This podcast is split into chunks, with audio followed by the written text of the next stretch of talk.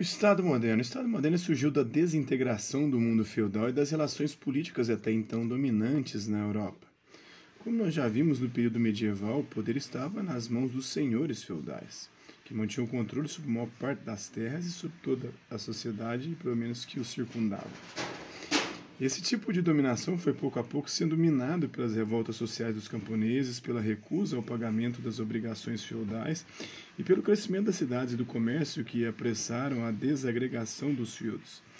Paralelamente, a partir do século XIV, ocorreu um processo de centralização e concentração das forças armadas e do monopólio da violência que garantia a segurança da própria burguesia, né? É, criando aí o exército, a polícia, né? As formas né, da estrutura jurídica, o judiciário também ajudou nesse sentido, tudo isso colaborando com o capitalismo e com o comércio. Por isso que o Estado é fundamental no processo de desenvolvimento do capitalismo e quem é anarcocapitalista não entende porra nenhuma de história, não conhece nada do que aconteceu ao longo da história, né? É, da cobrança de impostos, aí entra a parte que os anarcocapitalistas, os liberais não gostam, né? Mas para funcionar essa estrutura das Forças Armadas, a estrutura jurídica que protege a burguesia, protege a propriedade privada, é necessária a cobrança de impostos. Né?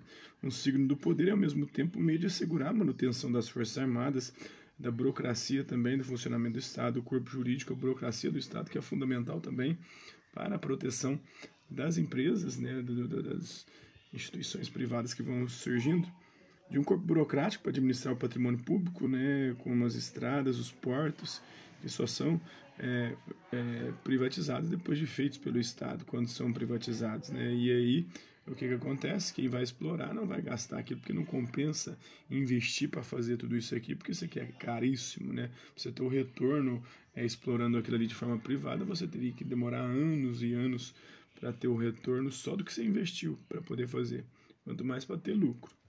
Então, as estradas, os portos, o sistema educacional, a saúde, o transporte. Então, o Estado cria toda essa estrutura e muitas das vezes ele entrega para a iniciativa privada e o capitalista acha que isso é muito mais eficiente. Na verdade, é o contrário, né? A administração privada, quando pega essas, é, esses empreendimentos que muitas vezes são feitos pelo Estado, eles vão é, arrochar salário e tentar né, gastar o menos possível para ter o maior lucro é, possível também. A saúde, o transporte, as comunicações e outros tantos setores. A centralização e a concentração desses poderes e instituições caracterizam o Estado moderno que assume diferentes formas até hoje, diferentes configurações históricas. Nem senhores feudais, nem servos, né? É, nas cenas aqui representadas numa iluminura do século XIV, os banqueiros emprestam dinheiro aos seus clientes. Então, a intensificação da circulação de moeda, também a moeda foi a outra criação, invenção do Estado, que facilitou bastante o comércio, o capitalismo, a vida da burguesia, né? E das atividades econômicas, uma moeda única, né? Porque até então a moeda ou era no escambo, na base da troca, ou a moeda um tanto quanto arbitrária, bem complicada. As atividades comerciais sinalizam o advento do mercantilismo. Agora vamos falar do Estado absolutista, né? surgido no contexto da expansão do mercantilismo, do comércio ali, do, do transição da Idade Média para a Idade Moderna, o Estado absolutista ele foi implantado inicialmente em Portugal, foi o primeiro país a ter um Estado absolutista no final do século XIV, com a Revolução de Aves. Né? Posteriormente, ele estabeleceu-se em vários lugares da Europa e teve seu ponto alto, seu apogeu na França, no reinado Luís XIV, que viveu o Rei Sol, né, de 1638 a 1715, na transição do século XVII para o século XVIII. A concentração de poderes, isto é, o poder absoluto do Estado, é bem expressa na frase atribuída a esse rei, L'État c'est moi, ou o Estado sou eu. Muitos dizem que ele não disse essa frase e que ele nem tinha tanto poder assim, né? Há controvérsia. O rei Luís XIV, o rei Sol, né? É, seu reinado foi um dos mais centralizadores que a história conheceu, mas há estudos históricos aí que questionam isso. É, que a burguesia é, tinha um grande poder na França ali, né, junto a, a, ele, e a nobreza também. Então ele tinha que ouvir toda essa galera aí para poder implementar suas medidas. Ao assumir o controle das atividades econômicas, o Estado intervinha na concessão de, dos monopólios. Então ele concedia os monopólios né, às empresas privadas depois de fazer toda a infraestrutura. Fixava preços tarifas, administrava moeda e os metais preciosos. Né, nessa época era metalismo. E era metalismo que garantia o, o poder de uma moeda, o poder de compra de uma moeda, que garantia também que o Estado era mais rico do que o outro. Né? era justamente quanto mais metais preciosos tivesse uma nação, mais rico era o país. Né? O mercantilismo também tinha a prática da balança comercial favorável, ou seja, sempre exportar mais do que importar para manter essa balança comercial favorável, e isso faria com que a nação ficasse mais rica. Então, a acúmulo de metais preciosos era a expressão máxima da riqueza de um país. É, o Estado absolutista assumiu também a responsabilidade de centralizar e praticar a justiça e de cuidar do contingente militar, formando exércitos profissionais. Para financiar essas atividades foram fixados os impostos gerais. Matemático, teórico político e filósofo inglês, o Thomas Hobbes, que veio entre 1588 e 1679, procurou fundamentar a necessidade de um Estado com poderes absolutos. Para ele, as pessoas viviam em luta, né, no estado de guerra de todos contra todos, por causa do egoísmo e da ambição.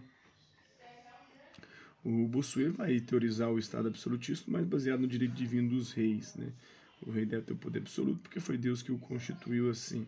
Já o Hobbes tenta racionalizar esse conceito e para ele o Estado absolutista é necessário para impedir com que a gente se destrua, se mate. Porque no estado de natureza não há garantia alguma para a gente. Não há garantia da vida, da liberdade, da propriedade. A gente vive no estado de guerra de todos contra todos e qualquer um pode nos tirar isso a todo, a todo e qualquer momento. Então nós renunciamos ao direito de fazer justiça com as próprias mãos e delegamos esse direito ao Estado, com a instituição terceira, criada justamente para garantir o mínimo de paz e segurança e impedir que a gente se mate, se roube, se escravize. Né?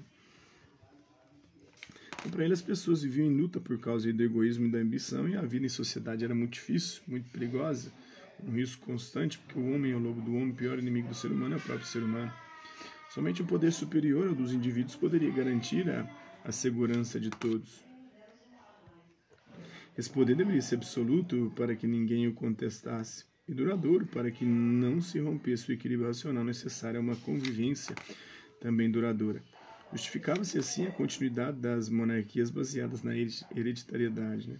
Outro fundamento do absolutismo foi a teoria do direito divino dos reis, é, elaborada pelo bispo francês Jacques Bossuet, que viveu entre 1627 e 1704, é, na transição do século XVII para o XVIII, enquanto Hobbes viveu na transição do, 17, do 16 para o 17.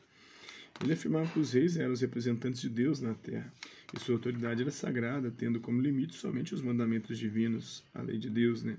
bem definidos pelo catolicismo. Amar a Deus sobre todas as coisas, não usar seu nome em vão, guardar o sábado, é, o domingo para os cristãos, honrar pai e mãe, não matar, não roubar, não pecar contra a castidade, é, não levantar falso testemunho, não desejar as, as, a, a mulher do próximo, né? E não desejar as coisas alheias, os dez mandamentos.